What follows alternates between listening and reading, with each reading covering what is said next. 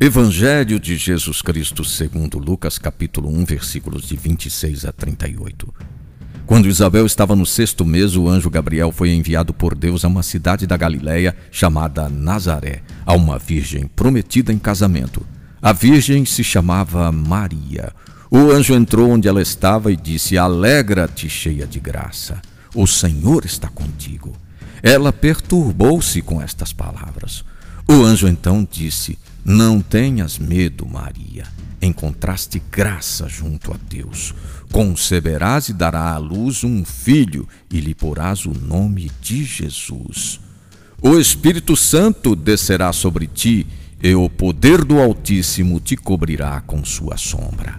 Maria disse: Eis aqui a serva do Senhor. Faça-se em mim segundo a tua palavra.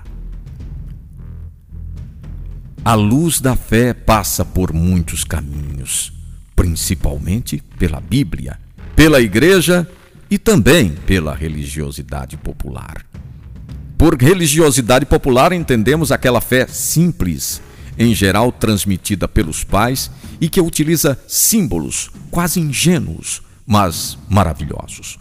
O Rosário teve em São Domingos seu grande pregador.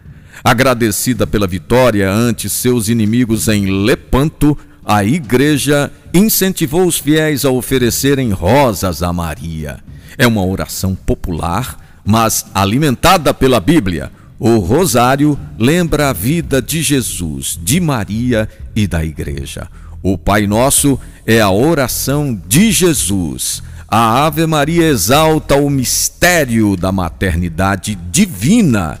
E o Glória é um hino de louvor à Trindade Santa. João 23 dizia que o povo simples reza a Bíblia pelo terço.